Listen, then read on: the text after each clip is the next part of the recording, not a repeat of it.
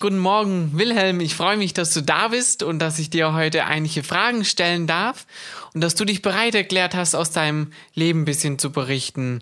Du hast ja so viel Erfahrung gemacht in den letzten 60 Jahren, wo du im Werk des Herrn unterwegs warst und unzählig Evangelisation gehalten hast. Und ich freue mich, dass du da heute ein bisschen berichten wirst. Und ich würde dich gern mal fragen, wie du dich denn bekehrt hast und was denn der Impuls dazu gewesen ist. Ja, ich freue mich auch über diese Begegnung und ich werde gern auf deine Fragen eingehen. Und die erste Frage ist sicher die beste, die wichtigste, wie ich Jesus kennengelernt habe. Ich war damals 20 Jahre alt, aufgewachsen in einer gottgläubigen Familie, aber Jesus kannten wir alle nicht. Mit 20 Jahren kam dann ein Buch in meine Hände von dem Radio-Evangelisten, da sind wir schon beim Radio, von dem Radio-Evangelisten Werner Heugelbach. Da hat der Herr mir die Augen geöffnet. Da habe ich zum ersten Mal in meinem Leben eingesehen, dass ich, so wie ich damals lebte, nie und nimmer vor Gott hätte bestehen können wäre ich bei irgendeinem Motorradunfall, und davon hatte ich einige, ums Leben gekommen, ich wäre in der ewigen Verdammnis. Aber das Buch hat mir dann auch die Augen geöffnet für Jesus, für sein Erlösungswerk, für die Liebe Gottes. Und da wurde so gut erklärt, wie man gerettet wird. Und ich habe das dann gemacht. Ich habe mich damals bekehrt, wie die Bibel das nennt. Ich habe Jesus aufgenommen in mein Herz und Leben und ich wurde wiedergeboren. Das geschah damals mit gut 20 Jahren. Ja, das ist schon lange her, aber ich denke immer wieder gern daran zurück. Das war der größte Tag in meinem Leben, der Tag meiner Bekehrung. Vielleicht möchtest du kurz was berichten, wie du vor deiner Bekehrung ein Leben geführt hast. Du bist ja gottgläubig aufgewachsen, aber warst trotzdem nicht bekehrt. Wie war denn dein Leben vorher gewesen? Ja, ich bin in einem Dorf aufgewachsen, wo wir jetzt auch gerade wieder uns befinden, Obershausen. Äh, Obershausen hatte damals nicht einmal 1000 Einwohner, aber damals gingen die Leute noch zur Kirche. Und die Kirche war im Nachbardorf und man ging zu Fuß zur Kirche. Am Sonntagmorgen sah man von allen Höfen, es war ja ein richtiges Bauerndorf, von allen Höfen kamen die Leute mit dem Gesangbuch in der Hand und gingen zum Nachbardorf über einen Kilometer zur Kirche. Und mein Vater war Kirchenvorsteher, der ging jeden Sonntag, meine Mutter alle 14 Tage meine Eltern haben Wert darauf gelegt, dass wir, die Kinder, auch in die Kirche gingen, natürlich in den Kindergottesdienst und später in den Konfirmandenunterricht und so weiter. Aber auch danach hätten sie das gern gesehen, wenn wir weiterhin Kirchgänger gewesen wären. An einem Sonntag gingen die Mädchen, am anderen Sonntag gingen die Jungs. Das habe ich auch eine Zeit lang so beibehalten, bis ich dann das Elternhaus verließ, in die Lehre ging und dann äh, ist das alles irgendwie untergegangen. Das heißt, du hast dann trotzdem noch ein frommes Leben geführt und gingst nur nicht mehr in die Kirche oder? Ja, ich habe immer an Gott geglaubt. Und ich weiß noch, wie ich vor meiner Gesellenprüfung so in Not kam, weil ich nicht so fleißig war im theoretischen Unterricht in der Berufsschule und ich hatte Angst vor der Gesellenprüfung.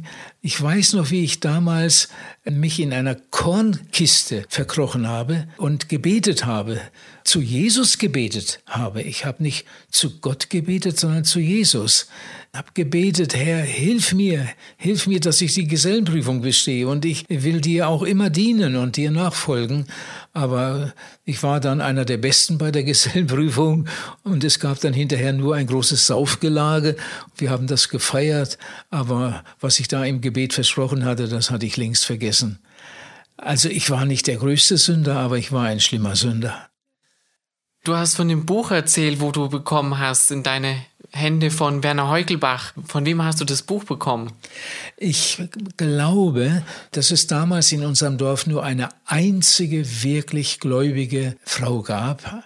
Eine ältere Frau, die Oma Tölke. Also bei uns sagte man damals zu jedem Du. Das war interessant. Zu den älteren Leuten äh, sagte man Oma, Oma Meier, Oma Tölke, Oma so und so und Opa so und so. Und äh, zu den Leuten in den mittleren Jahren da sagten wir Onkel, Onkel Heinrich, Onkel Hans und Tante Marie, obwohl wir nicht verwandt waren. Und man sagte grundsätzlich du zu jedem. Und dann gab es eben diese Oma Tülke, die ging nicht nur in die Kirche, sondern sie ging auch in eine landeskirchliche Gemeinschaft, ein paar Dörfer weiter. Da versammelten sich die bekehrten Leute zur Bibelstunde. Und da ging diese Oma Tülke auch immer hin.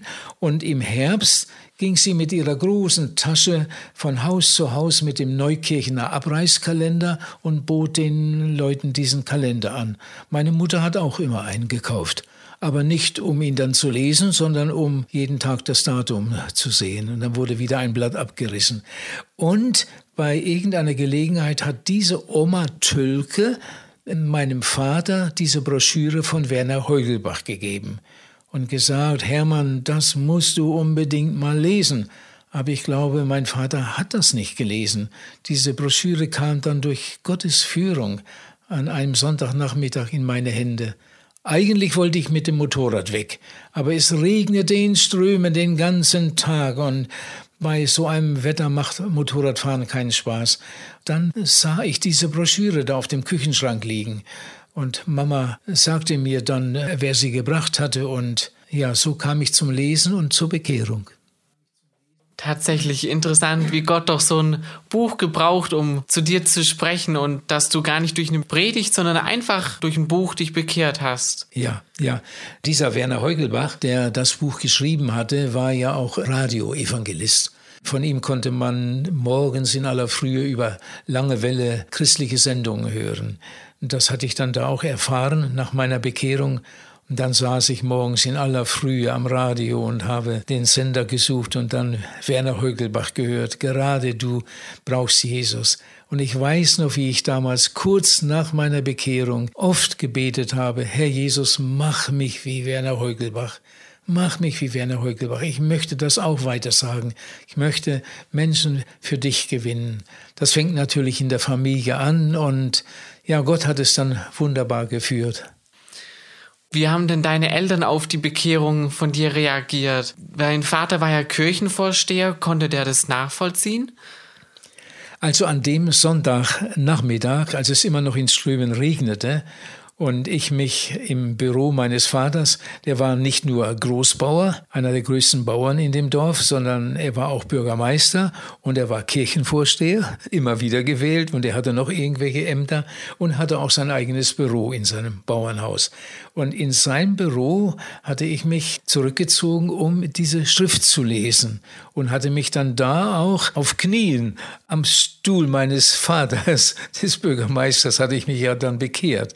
Und ich war dann so überwältigt von dem, was ich gerade erlebt hatte und ähm, bin dann mit diesem Buch in die Küche gegangen. Es war Sonntagnachmittag, meine Mutter war gerade beim Kaffeekochen, mein Vater war schon in den Stall gegangen, der hatte an dem Sonntag Stalldienst und wollte schon etwas vorbereiten, aber dann noch Kaffee trinken, bevor die Stallarbeit losging.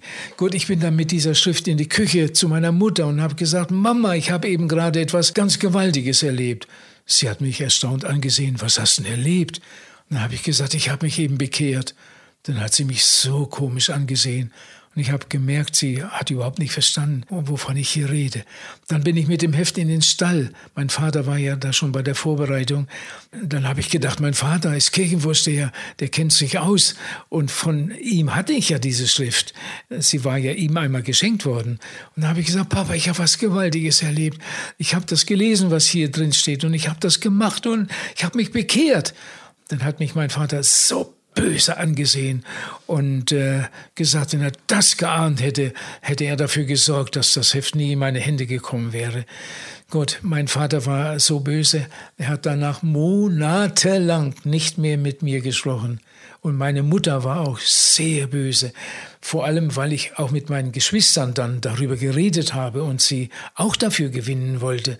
Meine Mutter hat mich sogar einige Male gefragt, ob ich mir nicht irgendwo ein Zimmer nehmen will und nicht mehr nach Hause komme, äh, weil ich die ganze Familie durcheinander bringe. Also meine Eltern waren sehr dagegen, aber nicht immer. Später haben sie sich auch bekehrt. Hm, schön, dass sie dann auch noch den Weg zu Jesus finden durften. Aber damals nach deiner Bekehrung hast du dann auch gleich Heilsgewissheit gehabt. Du warst ja ganz alleine bei deiner Bekehrung. Oder kanntest du andere Gläubige, die dir weitergeholfen haben dann? Also, ich bin so froh darüber, dass ich damals diese Schriften von Werner Heugelbach hatte ich habe ja nach meiner Bekehrung an dem Sonntagnachmittag, habe ich sofort alles bestellt, was da angeboten wurde bei Werner Heugebach. Alle möglichen Schriften, die man auch weitergeben konnte, einige Broschüren über das Gebet und, und, und, und. Und ich habe gelesen, auch an der Arbeitsstelle. In der Mittagpause saß ich im Heizungskeller und habe gelesen. Bibel und die Schriften von Werner Heugelbach. Und ich bin so froh, dass ich damals gleich am Anfang die richtige Information hatte. Ich habe damals gleich am Anfang verstanden, Bekehrung bedeutet, mit seiner Sünde zu Jesus gehen, um Vergebung bitten. Das ist Bekehrung. Und dann muss man wiedergeboren werden, sagt die Bibel. Ja, wie wird man wiedergeboren? Wenn man Jesus aufnimmt, wenn man Jesus im Glauben aufnimmt, wird man ein Kind Gottes und wird wiedergeboren. Das habe ich damals ganz am Anfang verstanden. Das war ja später der Hauptinhalt meiner Predigten. Jahrzehntelang. Du brauchst eine Bekehrung und du brauchst eine Wiedergeburt. Was ist eine Bekehrung? Du bringst deine Sünden zu Jesus und bittest ihn um Vergebung. Und was ist Wiedergeburt? Du nimmst Jesus im Glauben in dein Herz und Leben auf und dann wirst du ein Kind Gottes, wirst wiedergeboren. Das war damals meine Erfahrung. Ich habe nie daran gezweifelt. Und das war meine Botschaft jahrzehntelang. Und das ist heute noch meine ganz feste Überzeugung. Das muss gepredigt werden. Der Mensch braucht eine Bekehrung und eine Wiedergeburt. Und ohne Bekehrung, ohne Wiedergeburt gibt es keine Rettung, kein Heil. Aber wie gelangt man eigentlich zur Heilsgewissheit, dass man nicht mehr zweifelt an seiner Errettung? Ich denke, das Allerwichtigste ist die Bibel. Die Bibel ist Gottes Wort. Es ist unmöglich, dass Gott lüge. Und wenn Gott eine Verheißung gibt, dann darf ich sie glauben. Und jetzt komme ich nochmal zum Anfang zurück. Die Bibel sagt, wenn ich meine Sünden Jesus bringe, im Gebet und ihn um Vergebung bitte, dann vergibt er mir. Das habe ich damals im Glauben angenommen. Und die Bibel sagt, wer Jesus im Glauben aufnimmt in sein Herz und Leben, der wird ein Kind Gottes, der wird wiedergeboren. Das steht in der Bibel. Und weil es in der Bibel steht, weil Gott es gesagt hat, glaube ich das. das. Was ist Heilsgewissheit? Heilsgewissheit heißt einfach das Glauben, was in der Bibel steht. Ja, das Glauben, was in der Bibel steht, das ist kurz und prägnant. Aber man hat ja auch nach seiner Bekehrung immer noch mit den Folgen und Auswirkungen von seinem früheren Leben zu kämpfen, mit seinem Leben vor der Bekehrung. Und jetzt gibt einem dann ja Jesus ein neues Leben. Wie siehst du das dann mit den Folgen des alten Lebens? Ja, äh, da hat mir Werner Heugelbach auch geholfen. Ich hatte damals einen intensiven Schriftwechsel mit Werner Heugelbach. Ich hatte so viel verkehrt gemacht in meinem alten Leben und nach der Bekehrung kam das immer wieder irgendwie hoch. Das hat mich dann doch öfter wieder bedrückt. Und wie ist das damit und damit und damit? Das habe ich dann auch Werner Heugelbach geschrieben und er hat mir das dann so gut erklärt. Ich habe meine Sünden Jesus bekannt, er hat mir vergeben und das darf ich ganz fest glauben. Aber es gibt auch Dinge, die müssen nach der Bekehrung geordnet werden. Ich hatte zum Beispiel an meiner Arbeitsstelle einiges mitgehen lassen, Werkzeug. Das gehörte mir nicht, aber ich hatte es zu Hause, das war in meiner Werkzeugkiste. Und nach meiner Bekehrung, als ich das erste Mal in meine Werkzeugkiste sah, da sah ich da eine Zange, die mir gar nicht gehörte. Und dann sah ich noch einiges was ich mal mitgehen lassen hatte. Und dann wurde mir klar, eigentlich durch diesen Schriftwechsel mit Werner Heugelbach, es gibt Dinge, die muss man ordnen. Die Sünde ist zwar vergeben, zwischen Gott und mir ist alles in Ordnung, aber zwischen mir und einigen Menschen muss noch etwas geordnet werden. Also das Werkzeug muss zurück zu dem, dem es gehört. Und ich habe da so einiges zu ordnen gehabt. Aber man darf das nicht übertreiben, sonst ist man jahrelang nur noch unterwegs, um seine alte Vergangenheit aufzuräumen. Das wäre auch wieder verkehrt. Aber wenn der Herr den Finger auf einige wunde Stellen legt, dann sollte man schon darauf eingehen und das in Ordnung bringen. Und dann bist du damals mit dem Werkzeug in die Firma gegangen und ja, hast zurückgebracht. Ja, ja, ja. Ich habe noch einiges in Ordnung gebracht und mich an einigen Stellen entschuldigt. Aber, das ist auch interessant, manch einer will das gar nicht hören. Manch einer geht gar nicht darauf ein, wenn man sich entschuldigt. Aber so viel an mir liegt, habe ich damals versucht, Dinge zu ordnen, um dann mit einem guten Gewissen fröhlich meinen Weg zu gehen. Mit mhm. Jesus. Mit Jesus dann. Du wurdest ja auch schon ziemlich schnell nach deiner Bekehrung zum Evangelisten dann. Ich habe ja mal in deiner Biografie gelesen, dass es schon ziemlich bald danach kam. Wie ist es dazu gekommen? Was hat den Wunsch in dir ausgelöst? Und wie wurdest du dann zu einem Evangelisten? Hm. Ja, das ist eine gute Frage. Also ich darf sagen, zu Gottes Ehre, dass ich in einem Jahr schneller gewachsen bin im geistlichen, im Glaubensleben als manche in zehn Jahren. Also ich war vor meiner Bekehrung ein Draufgänger auf allen Gebieten und äh, das bin ich nach der Bekehrung geblieben. Wenn ich etwas angepackt habe, dann habe ich das mit ganzem Herzen getan, mit ganzer Hingabe. Und äh, vorher war ich in der Sünde ganz tief drin und nach meiner Bekehrung war ich mit Jesus ganz tief verbunden.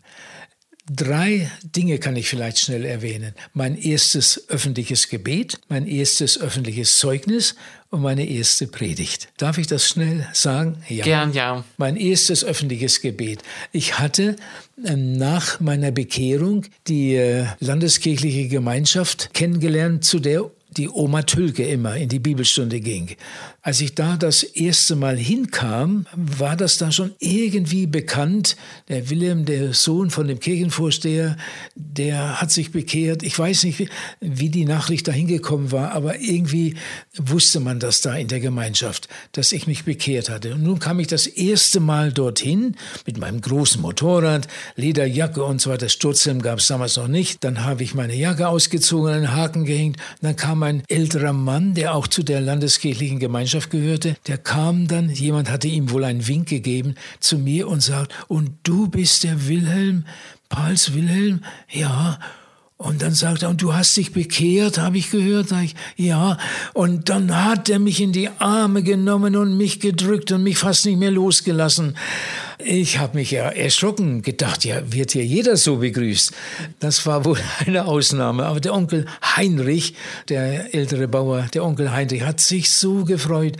Und dann sagt der Onkel Heinrich zu mir, und jetzt hör mal, Wilhelm, 30 Jahre bete ich für euren Vater.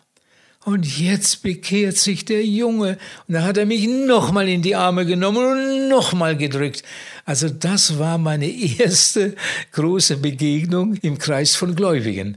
So, dann war ich in dieser landeskirchlichen Gemeinschaft in der Bibelstunde und da gab es dann auch eine Gebetsgemeinschaft und da betete nicht nur der Prediger, sondern auch einige von den Gemeindegliedern. Das hat mich unheimlich beeindruckt. Ich war dann ein paar Mal in dieser Bibelstunde und dann entstand bei mir der Wunsch, ich möchte auch einmal laut beten und mal Jesus danken für das, was ich erlebt habe. Und dann habe ich mir zu Hause ein Gebet ausgedacht und habe ich auswendig gelernt, ein richtig schönes Gebet. Und das habe ich immer wieder durchgebetet, bis dann die Bibelstunde kam. Und dann saß ich in der Bibelstunde und ich saß neben Onkel Heinrich an dem Abend. Und dann kam wieder die Gebetsgemeinschaft und der eine und der andere betete laut und, und ich wollte auch, ich wollte auch, aber immer wenn ich anfangen wollte, kam wieder ein anderer mir zuvor. Und ich war so aufgeregt. Und endlich hatte ich dann eine Lücke gefunden und dann habe ich auch gebetet, lieber Herr Jesus und dann noch etwas und dann kam ich ins Stottern und dann danke, dass du mich gerettet hast und Amen. Dann war das Gebet zu Ende. Ich wollte eigentlich viel mehr sagen, aber das war also ein Gestammel. Und während dann andere weiter beteten, legte Onkel Heinrich mir seinen Arm so über die Schulter und flüsterte mir ins Ohr, Oh Wilhelm, wie ich mich freue. Plattdeutsch sprach man damals bei uns. Wilhelm, wie ich mich freue. Und dann habe ich gedacht, ja, wenn der Onkel Heinrich sich freut, dann war es wohl doch nicht so schlecht. Und ich muss heute sagen, wenn der Onkel Heinrich das damals nicht gemacht hätte, ich glaube, ich hätte lange, lange, lange nicht mehr gewagt zu beten. Das war eine ganz große Hilfe. Das war mein erstes öffentliches Gebet. Und jetzt zum Zeugnis. Ich hatte dann die Gemeinde gewechselt. Ich bin dann nach Celle in eine Gemeinde gegangen, weil da auch eine große Jugendgruppe war. Und mit einem Mal sagt der Prediger, Wilhelm, du hast doch sowas Wunderbares mit Jesus erlebt. Willst du uns das nicht mehr erzählen? Komm doch mal nach vorn. Völlig unvorbereitet musste ich dann nach vorn ans Mikrofon und dann habe ich mein Zeugnis gegeben, erzählt, wie ich Jesus gefunden habe. Das war mein erstes Zeugnis. Aber jetzt zu meiner ersten Predigt. Äh, da äh, predigte nicht nur ein Prediger jeden Sonntag, sondern äh, da predigte mal der und mal der. Das waren meist Laien, das waren Handwerker, die das Wort Gottes da verkündigten. Diese Laienprediger haben das gut gemacht. Und dann wurde einmal gesagt, wir haben dann und dann ein Wochenende für dienende Brüder. So nannte man die Redner. Wir haben ein Wochenende für dienende Brüder und alle dienenden Brüder sind dazu eingeladen. Jedenfalls konnte man sich dazu anmelden und ich hatte ja schon so oft gebetet, Herr, mach mich wie Werner Heugelbach. Ich möchte auch Menschen für dich gewinnen. Und dann habe ich gedacht, ja, dienende Brüder, das möchte ich ja. Und dann kam dieses Wochenende und ich bin dahin gefahren mit meinem großen Motorrad. Die Leute haben alle komisch geguckt. Da waren ja nur so ältere Herren oder einige im mittleren Alter und ich, die jung, äh, etwas über 20. Dann bin ich auch da zu diesen Brüdern und habe da gesessen mit meiner Bibel und meinem Notizblock. Da wurde viel Gutes erklärt und es ging hauptsächlich darum, wie man eine Predigt vorbereitet. Und ich habe notiert und aufgeschrieben. Ich hatte ja den Wunsch, auch einmal über Jesus zu reden. Und dann habe ich zu Hause nachher versucht, eine Predigt zu machen. Ganz nach dieser Anleitung, erstens, zweitens, drittens und dann eine schöne Zusammenfassung. Und das wollte mir nicht gelingen. Und dann plötzlich kam mir so der Gedanke, ja, der Werner Heugelbach, der predigt so gute Sachen und eigentlich sollte man das erzählen. Und dann habe ich einige Schriften von Werner Heugelbach genommen und habe mir so die besten Sätze rausgeschrieben und habe dann eine Predigt gemacht. Aber die bestand hauptsächlich aus Zitaten von Werner Heugelbach. Und dann, als ich das alles fertig hatte, ein paar Wochen später, bin ich zu dem Leiter der Gemeinde gegangen und habe gesagt, also wenn mal Not am Mann wäre oder ist, dann könnte ich einspringen. Ich habe jetzt eine Predigt fertig. Und er hat mich komisch angesehen und ich weiß nicht, was er gedacht hat. Und dann verging wieder einige Zeit und dann rief dieser Bruder an und sagte, du, war das damals ernst gemeint? Sag ich, ja. Du, da ist jemand krank geworden in einer anderen Gemeinde. Wir hatten mit einigen Gemeinden gute Kontakte. Da ist jemand krank geworden und könntest du da einspringen? Ja. Und dann bin ich dort hingefahren. Ich habe dann da meine erste Predigt gehalten die Predigt eigentlich von Werner Heugelbach. Und dann hat sich sogar jemand bekehrt. Das war für mich so eine gewaltige Erfahrung. Und seitdem hatte ich irgendwie, ich kann fast sagen, die Gewissheit meiner Berufung. Gott möchte, dass ich sein Wort verkündige. Aber meine erste Predigt, wie sie zustande kam und wie Gott sie gebraucht hat zur Rettung eines Verlorenen, das war für mich eine ganz große Erfahrung. Weißt du noch, wie alt du damals warst bei deiner ersten Predigt? Da war ich 20 Jahre alt. 20 Jahre alt noch? Ja, ich hatte mich ja mit 20 bekehrt und äh, na, Moment mal, Moment mal. Ich hatte mich mit 20 bekehrt und im März darauf wurde ich 21. Und diese erste Predigt hatte ich dann im Sommer. Also mit 21. Mit 21, also nach einem äh, Vierteljahr habe ich mein erstes öffentliches Gebet gehabt, nach einem halben Jahr mein erstes Zeugnis und nach einem Dreivierteljahr meine erste Predigt. Die erste Predigt, wo sich dann auch die erste Person ja. schon bekehrt ja, hat. Ja, ja, ja. Und wie ging es dann weiter, dass du dann Evangelist geworden bist? Wie ich Evangelist geworden bin. Also ich habe dann in den Monaten danach immer mal wieder da und dort gepredigt, habe dann auch in Zelle gepredigt, aber das waren so Einzeldienste. Durch Freunde kam ich dann zu einer Bibelfreizeit in die Schweiz. Ja, mein Bruder hatte sich inzwischen auch schon bekehrt, meine Schwester hatte sich inzwischen auch schon bekehrt, die waren auch mit dabei.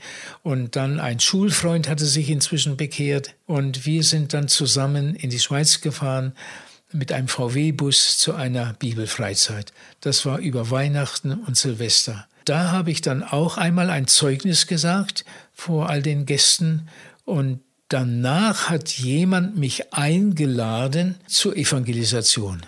Das war meine erste Einladung und die kam aus der Schweiz. Und diese Evangelisation sollte in einem Hauskreis, in einem Bauernhaus, in einer großen Stube stattfinden. Als ich dort den ersten Abend hinter mir hatte, und die Evangelisation ging zwei Wochen, hatte ich eigentlich alles gesagt, was ich wusste. Ich musste jeden Tag eine neue Predigt vorbereiten. Ich habe den ganzen Tag nichts anderes gemacht als gebetet und versucht, Notizen auf mein Papier zu kriegen. Und am Abend stand ich dann wieder vor der Versammlung. Das war eine kleine Evangelisation. Der höchste Besuch war vielleicht bei 50 Zuhörern. Es haben sich einige bekehrt, auch zwei Kinder von der Familie, in der das alles stattfand. Ja, so kam ich zu meiner ersten Evangelisation und bei der Evangelisation haben auch einige Prediger aus der Umgebung mal reingeschnuppert und die hatten davon gehört, da ist so ein junger Mann aus Deutschland, der predigt da und die wollten den auch mal kennenlernen. Und dann bekam ich Einladungen von anderen Gemeinden. Damit fing meine Evangelisationsarbeit an. Ja, ich habe jetzt nie Theologie studiert, keine Bibelschule besucht. Ich wurde einfach so reingeworfen ich habe ja dann danach in der Schweiz tausende Predigten gehalten. Wir haben sogar einige Jahre in der Schweiz gewohnt. In der Schweiz ist unser Jüngster geboren. Das waren meine Erfahrungen, meine ersten Erfahrungen mit Evangelisation. Ja, interessant, wie Gott dich da reingeführt hat, so in den Dienst der Evangelisation, so Stück für Stück und nach und nach. Wie denkst du eigentlich, dass man erfahren kann, ob man selber auch die Begabung hat, Evangelist zu sein? Oder wie wird man Evangelist? Also ich sagte es schon, bei mir war das ja damals so, dass ich nach meiner Bekehrung so äh, hungrig war nach Predigten von Werner Heukelbach. Ich saß ja ständig am Radio, um Werner Heukelbach zu hören. Und dann gab es auch noch andere Sendungen, zum Beispiel vom Jans-Team. Oh, die haben mich begeistert, die Lieder von Hildo Jans. Ich habe oft am Radio gesessen am frühen Morgen und habe gebetet, Herr Jesus, ich möchte das auch. Was muss ich machen, damit ich das auch tun kann? Und ich glaube, das war ein Zeichen für meine Berufung. Ein Mensch, der eine Berufung hat zur Evangelisation, der möchte Bücher lesen über Evangelisation, der möchte Kontakte haben mit Evangelisten, der möchte Evangelisten hören, der interessiert sich, das ist einfach sein Thema, Evangelisation. Genauso, wenn jemand einmal Missionar wird. Das sind meist Leute, die haben schon sehr früh Biografien von Missionaren gelesen und dabei ein warmes Herz bekommen und angefangen zu beten, Herr Jesus, vielleicht ist das auch mein Weg und so sind sie dazu gekommen. Und dann der Wunsch, ich möchte in eine gute Bibelschule, wo ich für die Mission vorbereitet werde. Bei mir war es eben Evangelisation. Ich habe in den Jahren äh, nach meiner Bekehrung viel gelesen, hauptsächlich in der Bibel. Ich weiß nicht, wie oft ich meine Bibel durchgelesen habe, von vorn bis hinten, aber dann andere Bücher. Bücher über Evangelisation. Es gab damals leider noch nicht so viele, aber was ich bekommen konnte, das hatte ich. Und Bücher über Gebet. Gebet und Evangelisation. Und ich glaube, daran sieht man auch, in welche Richtung es geht. Wenn jemand kein Interesse hat an Gebetsliteratur, der wird bestimmt nie Evangelist. Das heißt, du denkst, dass Gebet auch eine wichtige Voraussetzung für Evangelisation ja, das, das, ist? Das, das glaube ich. Das glaube ich. Ich glaube, Jesus hat mehr Zeit im Gebet mit seinem Vater verbracht als mit anderen Menschen, obwohl er immer mit Menschen zu tun hatte. Aber er hat sich immer wieder zurückgezogen. Und wenn der Tag nicht ausreichte, dann musste er eben morgens früher aufstehen oder sogar mal die Nacht durchbeten. Und dann bist du ja auch selber zu einem Beter geworden und hast ja immer wieder auf die Wichtigkeit des Gebets auch in deinen Vorträgen hingewiesen. Kannst du vielleicht was aus deinem Gebetsleben berichten, wie du gebetet hast oder beten gelernt hast dann? Ja, jetzt muss ich noch, noch mal Werner Heugelbach erwähnen. ähm, er ist ja schon lange in der Ewigkeit. Und wenn ich einmal dort bin, worauf ich mich sehr, sehr freue, dann werde ich sicher auch Werner Heugelbach begegnen. Und dann habe ich viel zu danken. Ähm, auch an dieser Stelle hat er mir sehr geholfen. In einem Brief schrieb mir Werner Heukelbach damals, nichts ist für einen Christen schwerer als ein geregeltes Gebetsleben.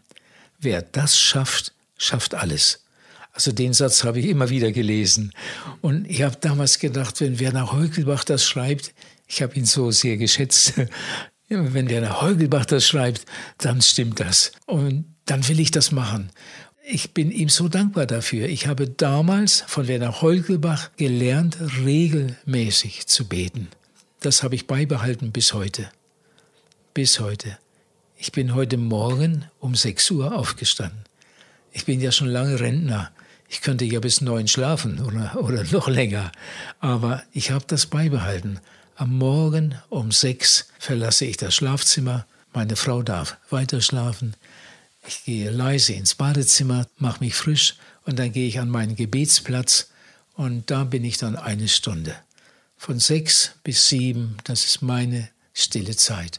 Und da danke ich und bete ich habe eine lange Namenliste von Kranken. Ich bete jeden Morgen ziemlich lange für allerlei Kranke und für Unbekehrte. Wir haben auch noch Unbekehrte in der Verwandtschaft, für die ich jeden Tag bete. Und ich bete für das Missionswerk Bruderhand, in dem ich Jahrzehnte als Evangelist gearbeitet habe. Ich bete für die Gemeinde, in der wir bis heute Mitglieder sind. Es ist die freie evangelische Gemeinde in Wienhausen. Für die Ältesten und für die Gemeindeglieder, für einige, die nur selten kommen, die Glaubensprobleme haben. Und auch durch den Tag hindurch bin ich betend mit Jesus verbunden. Dann betest du also morgens mit deiner festen Gebetszeit und tagsüber immer wieder zwischendurch. Ich sagte ja, von sechs bis sieben, das ist meine feste Gebetszeit. Und um sieben wecke ich meine Frau und dann bin ich in der Küche beschäftigt, dann mache ich das Frühstück. Das ist immer meine Arbeit. Ich verstehe sonst nicht so viel von Küche, aber äh, für Frühstück bin ich immer zuständig. Während meine Frau im Badezimmer ist, bin ich in der Küche und mache was Gutes. Mal gibt es ein gekochtes Ei, mal ein Spiegelei und mal keins. Dann gibt es was anderes und mal Brot und mal Müsli und so weiter. Wir versuchen sehr gesund zu leben. Ich bin so froh, dass meine Frau auch großen Wert darauf legt. Aber ich bin nur fürs Frühstück zuständig. Und wenn dann meine Frau kommt, ist der Tisch fein gedeckt und manchmal brennt noch eine Kerze. Und dann frühstücken wir beide zusammen gemütlich. Wir sind ja beide Rentner, wir müssen nicht zur Arbeit. Wir können uns Zeit nehmen, dann frühstücken wir.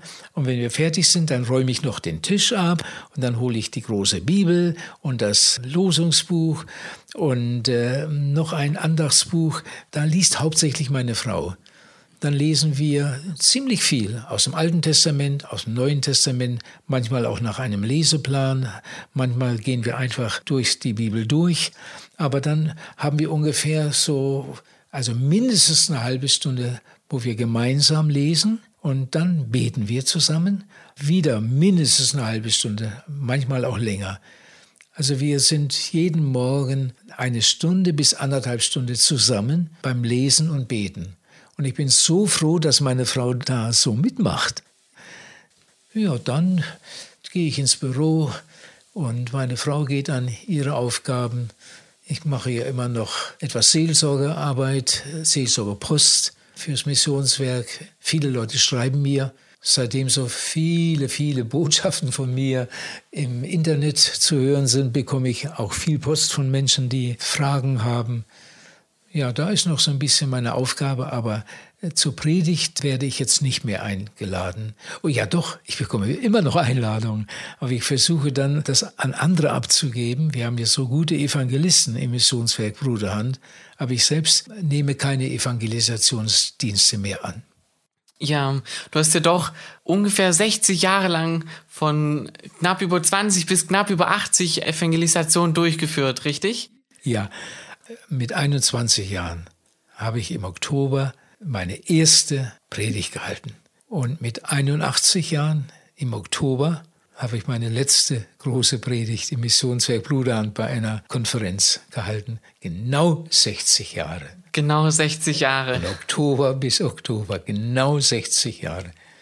Ja, und das habe ich mit Jesus abgemacht und ich habe dabei auch ein gutes Gewissen obwohl ich eigentlich noch fit bin. Ich könnte auch noch eine Dienstreise machen, aber ich habe das mit Jesus so abgemacht. Jetzt nach 60 Jahren trete ich zurück, jetzt sind die anderen dran und ich werde viel für sie beten. Und so habe ich immer noch Teil daran. Ich bin davon überzeugt, wenn sich einer bekehrt bei unseren Evangelisten, dann ist das auch meine Frucht. Denn ich habe vorher viel dafür gebetet. Ja.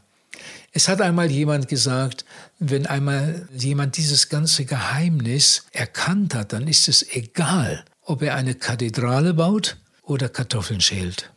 Wichtig ist, dass er es aus Liebe zu Jesus tut und dass er treu ist. Treu in den Möglichkeiten, die Gott ihm gibt. Treue im Dienst, ja. Ja. Genau. Ja, du hast ja vorhin gesagt, dass Gebet und Evangelisation deine zwei großen Herzensanliegen gewesen sind. Jetzt gibt es ja leider auch Gemeinden, die Evangelisation nicht kennen oder nicht praktizieren. Wie würdest du dann eine Gemeinde für Evangelisation begeistern oder ermutigen? Tja, was soll ich dazu sagen? Wenn eine Gemeinde nicht evangelisiert, also für mich ist das ein Unding, das ist für mich äh, überhaupt nicht zu entschuldigen. Aber es gibt viele, viele, viele solche Gemeinden und ich glaube neuerdings immer mehr. Manche Leute haben dafür auch andere Methoden. Es kommen da trotzdem Leute zum Glauben, weil sie vielleicht mit dem Alpha-Kurs arbeiten oder einfach evangelistisch gesinnt sind und mit Menschen über Jesus reden und ja, sonst wäre ja die Gemeinde schon längst ausgestorben. Ne? Diese Art Evangelisation, die ich mache, ist ja nicht die einzige Methode, die Gott gebraucht, um Menschen zu gewinnen. Aber es ist, glaube ich, eine gute Methode, vielleicht ist es die wirksamste. Und ich finde es so schade, dass viele Gemeinden dafür keine Antenne haben. Aber die Schuld liegt nicht bei den Gemeindegliedern, sondern bei der Gemeindeleitung. Und äh, wie man eine Gemeinde, die nicht evangelisiert, dazu bringen kann, das weiß ich auch nicht. Wenn ich in der Gemeinde wäre, dann wüsste ich, was ich tun müsste. Und hier in unserer Gemeinde habe ich sechsmal evangelisiert im Zelt und jedes Mal haben sich viele Menschen bekehrt. Wir haben so viele Menschen zu Bibelschulen geschickt und, und in die Mission. Das war eine ganz wunderbare Zeit. Aber das ist heute auch nicht mehr so. Ich bin traurig darüber und ich bete viel, dass die Gemeinde an der Stelle wieder aufwacht und wir wieder evangelisieren. Also die Leitung ist eigentlich verantwortlich dafür, dass die Gemeinde evangelisiert und die Gemeinde dann ermutigt und gemeinsam man dann Evangelisationen durchführt. Ja, man sagt, wie der Pfarrer, so sein Volk. Da ist viel dran. Wie der Chorleiter, so der Chor. Wie der Jugendleiter, so die Jugendgruppe. Das habe ich immer wieder beobachtet. Ein Leiter hat eine ungeheure Verantwortung. Wenn ein Jugendleiter mit seiner Freundin ins Bett geht, dann macht es bald die halbe Jugendgruppe. Wenn der Jugendleiter gerne einen Straßeneinsatz machen möchte, kann er andere dafür gewinnen und bald sieht man die Jugendgruppe auf der Straße. Aber wenn der Jugendleiter keinen Blick dafür hat, dann wird man die Jugendgruppe nie auf der Straße sehen. Leiter haben eine ungeheure Verantwortung. Wir brauchen Leiter mit einem brennenden Herzen. Wir brauchen Leiter, die für Evangelisation brennen. Ich hoffe, dass wir das auch in Deutschland noch einmal vermehrt erleben dürfen. Du hast ja vorhin auch schon angesprochen, dass es auch andere Möglichkeiten zur Evangelisation gibt. Eine Möglichkeit ist ja auch das Radio, eine Radiosendung zu machen. Und da hast du auch Heuchelbach erwähnt, der Radiosendung gemacht hat. Was ist denn dein Gedanke zu Radio als Mission? Also ich finde das ganz großartig. Ich habe ja damals in den ersten Monaten nach meiner Bekehrung jeden Morgen am Radio gesessen und immer wieder neue Sender ausfindig gemacht und mit einer großen Erwartung immer gehört und, und dann auch gebetet und auch für die Radioprediger gebetet. Aber ich selbst bin nie ein Radioprediger geworden. Ich war so beschäftigt mit meiner Art von Evangelisation. Weißt du, wir haben so unterschiedliche Begabungen. Nicht jeder ist fürs Radio berufen und auch geeignet. Manch einer könnte das gar nicht. Meine Hauptbegabung war die Art Evangelisation, die ich durchgeführt habe. Ja, das muss man einfach so sehen. Wir haben verschiedene Aufgaben und wenn wir treu darin sind, wird Gott uns darin segnen. Also ich halte viel von der Radioarbeit, von der christlichen Radioarbeit. Und äh, als ich das erste Mal in Österreich evangelisierte, kam gleich am ersten Abend eine Frau in die Seelsorge und wollte sich bekehren. Dann sagte mir diese Frau, ich habe schon einige Predigten von Ihnen gehört und ich war immer drauf und dran, aber ich wusste nicht, wie ich es machen sollte und, und ich möchte mich bekehren und, und, und können Sie mir dabei helfen? Und dann habe ich der Frau den Heilsweg erklärt und die hat sich dann auch klar bekehrt an dem Abend. Aber ich habe dann nochmal gefragt, Sie haben gesagt, Sie haben schon einige Predigten von mir gehört. Ich bin doch das allererste Mal in Österreich. Dann sagt die Frau, ja, nicht im Saal, sondern am Radio. Also die Frau hatte schon einige Predigten von mir am Radio gehört. Ich weiß nicht, was das für ein Radio da war, aber sie hatte schon einige Predigten von mir am Radio gehört. Du hast ja vorhin auch schon angesprochen, dass die Gemeindeleitung verantwortlich ist, dass eine Gemeinde evangelisiert. Und in der Gemeinde gibt es ja aber auch immer wieder Generationenprobleme und Schwierigkeiten zwischen Jung und Alt. Und wie denkst du, kann da dann der Austausch von Jung und Alt gelingen, dass die Gemeinde gemeinsam vorwärts geht? Ja, also ich habe 60 Jahre evangelisiert. Und in diesen 60 Jahren hatte ich eigentlich immer einen sehr guten Draht zur Jugend. Das war mir aber auch immer wichtig. Wenn ich zur Gebetsversammlung eingeladen habe, dann habe ich besonders die Jungen eingeladen. Die jungen Mädchen, die Jungs, kommen.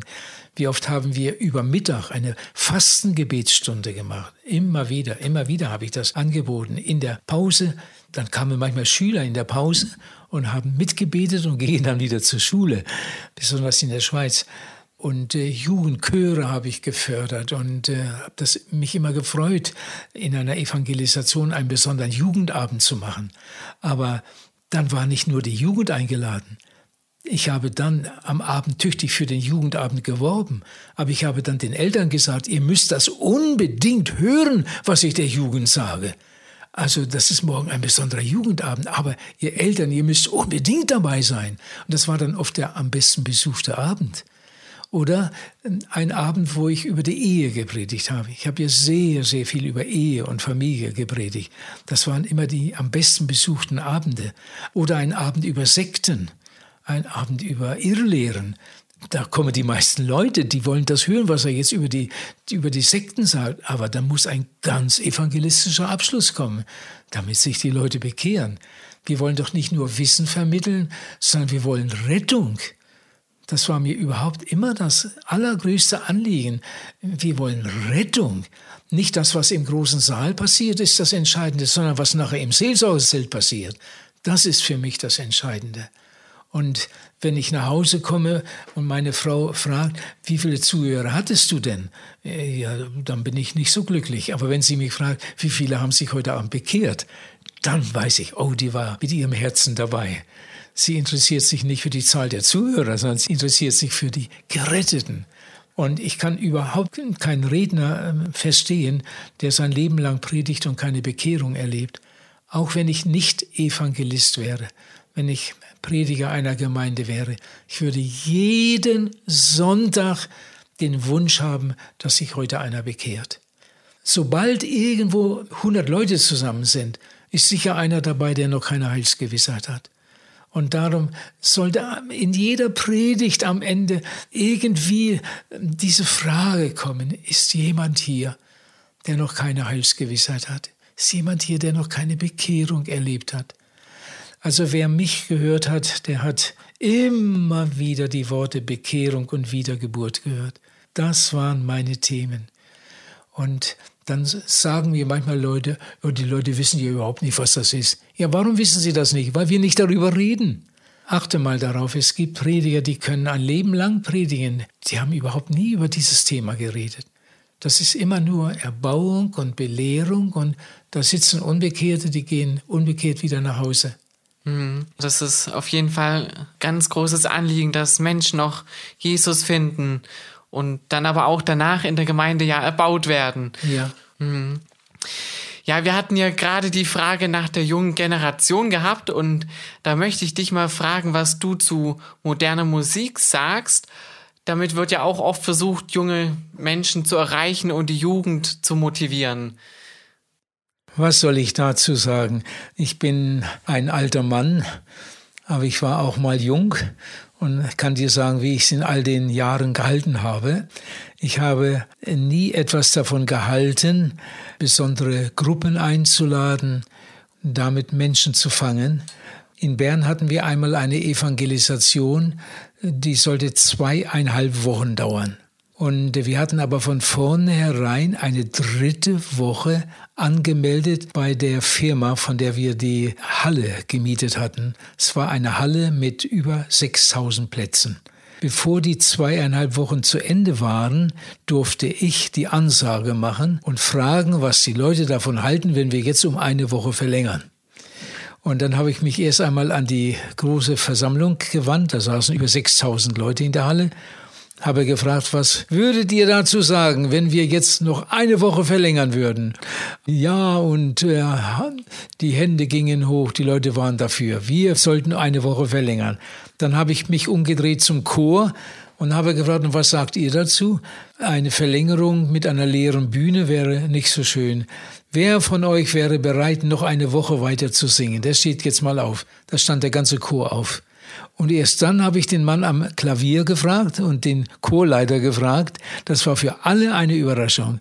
Und alle waren einverstanden. Und dann haben wir um eine Woche verlängert. Dann haben wir dreieinhalb Wochen evangelisiert in der Festhalle in Bern.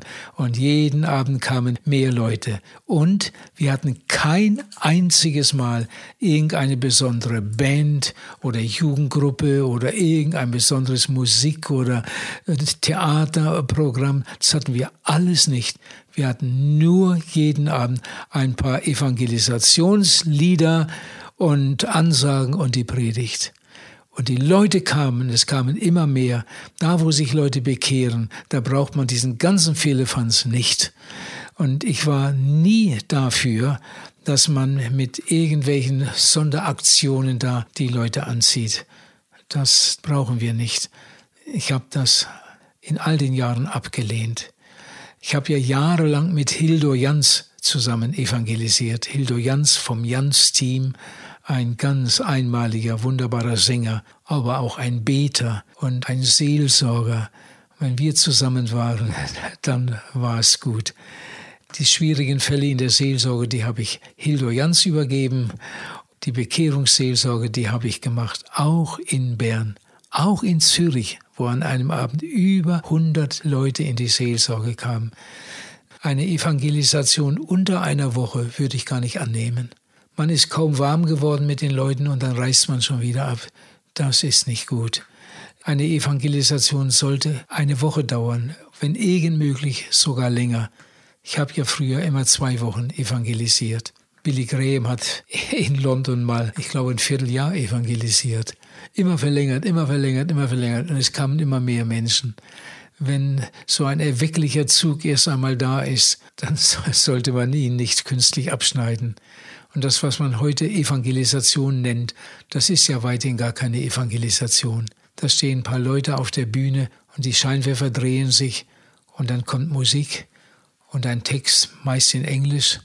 Über die Hälfte der Leute verstehen sowieso nicht Englisch und die, die Englisch verstehen, verstehen den Text auch nicht bei der Lautstärke und bei der Musik. Ich kann mich gut daran erinnern, wie Hildo Jans immer wieder Wert darauf gelegt hat, das, was ich singe, müssen die Leute verstehen, sonst muss ich nicht singen. Das, was der Redner sagt, das müssen die Leute verstehen, sonst muss er nicht reden. Wir haben eine Botschaft, die muss rüberkommen und nicht drehende Scheinwerfer und, und laute Musik. Das hat eigentlich nichts mit Evangelisation zu tun. Ja, du hast ja gerade schon kurz angedeutet, die Seelsorge von der Evangelisation. Und du hast ja auch viele Seelsorge betrieben mit Hildur Jans zusammen. Kannst du uns da kurz was zu einem Geheimnis von einer guten Seelsorgearbeit berichten?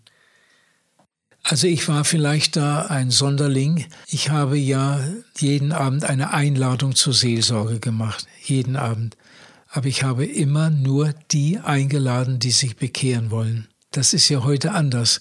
Weißt du, wenn ich zur Neuübergabe aufrufe, dann habe ich die halbe Gemeinde davon.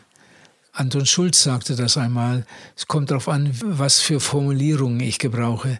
Ich kann die Einladung so machen, dass fast alle nach vorne kommen. Ich habe das immer ganz klar unterschieden. Ich möchte, dass diejenigen, die noch keine Bekehrung erlebt haben, dass die jetzt nach vorne kommen oder in den Seelsorgeraum kommen. Und dann möchte ich ihnen den Heilsweg erklären und mit ihnen beten. Nehmen wir einmal an, das sind 15 Leute im Seelsorgerraum. Die sitzen da in zwei Reihen. Hinten sind noch ein paar Helfer im Hintergrund. Die sind zwar still, die beten nur. Und ich erkläre ihnen jetzt den Heilsweg.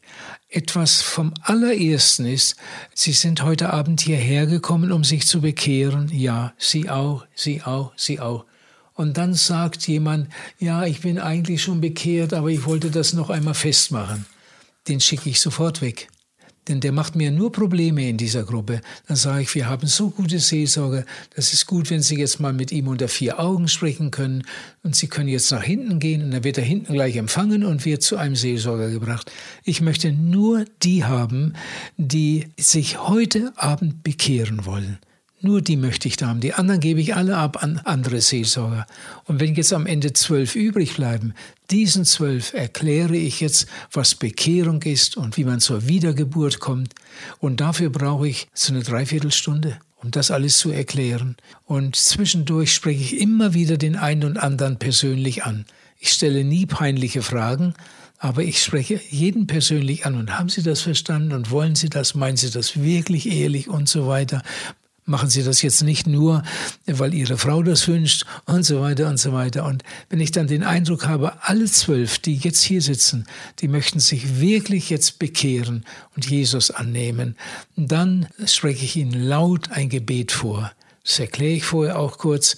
Und dann spreche ich Ihnen laut ein Gebet vor. Und die sprechen dann alles Satz für Satz das Gebet laut nach. Und wenn wir dann beim Amen angekommen sind, dann fange ich wieder vorne in der ersten Reihe an und frage jeden Einzelnen, glauben Sie, dass Jesus uns erhört hat? Und Sie auch, Sie auch. Und, so. und wenn alle das bejahen und ich den Eindruck habe, das ist wirklich so, die glauben das, dass Jesus uns erhört hat. Sie haben gebetet, Herr, vergib mir. Sie haben Jesus aufgenommen. Dann betet jeder laut und dankt. Wenn jetzt der Erste hat gedankt für seine Errettung, jetzt betet der Zweite und sagt, Herr Jesus, ich danke dir auch für diesen Abend und ich bitte dich, vergib mir, dann rufe ich, halt! Das hat er doch schon. Ach ja, dann fängt er nochmal von vorne an. Herr Jesus, ich danke dir, dass du mir heute Abend alle meine Sünden vergeben hast. Ich möchte, dass sie das alle verstanden haben und Jesus dann dafür danken. Wenn sie dann alle gedankt haben, dann bete ich noch einmal, dann betet vielleicht der Prediger, der im Hintergrund das alles miterlebt hat und dankt noch einmal und dann tauschen wir die Adressen aus. Ich gebe all den Leuten meine Adresse und bitte sie, für mich zu beten. Und dann kann ich auch so einfach fragen, darf ich auch für Sie beten? Darf ich Ihnen einmal schreiben? Die sagen fast alle ja gern. Ja gern, ja, natürlich, ja gern. Und dann geben sie mir ihre Adresse mit Geburtstag und, und, und, und, und, und, und, und. Bis wir dann fertig sind, ist halb zwölf. Ich kam ja selten einmal vor Mitternacht nach Hause. Ja, und nebst der Seelsorge ist es ja dann sicher auch ein Anliegen, dass ja die Neubekehrten an die Gemeinde Anschluss finden und regelmäßig in der Gemeinde mit dabei sind, verbindlich. Und es ist ja schon für viele Christen leider oft ein schwieriges Problem, dass Verbindlichkeit ausbleibt. Wie kann man dann Neubekehrte und aber auch schon langjährige Gläubige ermutigen und motivieren, doch in die Gemeinde zu kommen? Ja, Vielleicht war ich der einzige Evangelist, der am letzten Abend einer Evangelisation, ob sie eine Woche dauerte oder zwei oder drei, fast nur zu den Neubekehrten gesprochen hat. Ich habe immer am letzten Abend eine Predigt für die Neubekehrten. Das ist vorher nicht bekannt, aber es ist vorher bekannt, dass der letzte Abend der wichtigste ist, und den Neubekehrten habe ich das unbedingt ans Herz gelegt. Am letzten Abend müsst ihr unbedingt dabei sein, unbedingt. Und die sind dann fast auch alle da am letzten Abend. Und am letzten Abend predige ich dann über Bibellesen, über Gebet und über Gemeinde. Diese drei Punkte. Da spreche ich den ganzen Abend drüber, über Bibellesen und über Gebet und über Gemeinde. Ein Sonntag ohne Gottesdienst, das ist gar kein richtiger Sonntag. Das hämmere ich dann den Neubekehrten ein. Von jetzt an bist du, liest du jeden Tag deine Bibel. Nicht einmal in der Woche siebenmal so viel, sondern jeden Tag, wenn möglich am Morgen. Du betest jeden Tag, wenn möglich zu Jesus oder zum Vater. Nicht zu einem Engel, nicht zu Maria, sondern zu Jesus und zum Vater. Und der Gottesdienst und die Bibelstunde oder die Jugendstunde, das mache ich Ihnen klar. Und dann am Schluss noch einen evangelistischen Abschluss am letzten Abend. Und da bekehren sich ja dann meist noch mal eine ganze Menge Leute, manchmal die meisten. Und dann kommt in der Woche danach, oh, wenn eine Gemeinde da mitmacht, in der Woche danach, ich denke jetzt gerade an eine Gemeinde, ich glaube, das war in Düren, da hatten sich 170 Leute bekehrt. Und dann haben wir das den Neubekehrten ans Herz gelegt. Donnerstagabend. Am Donnerstagabend ist hier eine Festversammlung, eine ganz besondere Festversammlung. Da kommen alle Neubekehrten und jeder Neubekehrte darf einen mitbringen. Er darf selber wählen, wer alle Neubekehrten und einen darf er mitbringen. Und dann gibt es hier ein Festessen in der Gemeinde und dann hören wir einige Zeugnisse und dann wird auch erklärt, wie es weitergeht. Und wenn man das hinkriegt, ich kann dir sagen, damals, ich glaube, es war in Düren, waren von den 170 oder 174 oder was es war, waren fast alle da an dem Abend. Fast alle Neubekehrten. Und jeder durfte eine Wunschperson mitnehmen. Ich habe doch das immer wieder erlebt, dass solche Neubekehrten dann hinterher die treuesten Gottesdienstbesucher wurden. Das haben wir ja hier in Wienhausen erlebt. Wie viele Taufen haben wir hier durchgeführt mit Leuten, die sich gerade bekehrt hatten vor ein paar Monaten. Ja, also die Nacharbeit ist eine ganz, ganz wichtige Sache. Ja, doch, vielen Dank für deine Berichte und deine Ausführungen. Es war wirklich interessant, dein Erleben zu hören, was du mit Gott erlebt hast und in deinen vielen Dienstjahren. Und es gibt ja auch die zwei Autobiografien von dir selbst, wo du ja noch viel mehr und ausführlicher berichtest. Gibt es ja eigentlich mal noch einen dritten Band, den du schreibst über die restlichen Jahre? Ich denke kaum. Weißt, einmal, weil ich jetzt nicht mehr im Dienst bin und äh, ich bin nicht mehr auf der Bildfläche. Es ist eine ganz neue Generation da. Ich sehe das, wenn ich heute in der Schweiz bin. Die Leute kennen mich fast nicht mehr. Ich habe in den 80er Jahren meine letzten Evangelisationen in der Schweiz gehabt. Ja, und kein Verlag würde darauf eingehen. Ja, aber die zwei bestehenden Bücher, die kann man ja nach wie vor noch kaufen und lesen und dort dann auch noch mehr über dein Leben erfahren ich finde es schön, dass du auch heute noch in deinem Alter Seelsorgearbeit machst und noch mitarbeitest am Reich Gottes. Und ich wünsche dir auch noch Gottes Segen weiterhin und alles Gute, Wilhelm. Vielen Dank für die Antworten, die du mir gegeben hast und berichtet hast. Das habe ich gern gemacht und ich hoffe, dass einige dadurch gesegnet, motiviert, ermutigt werden.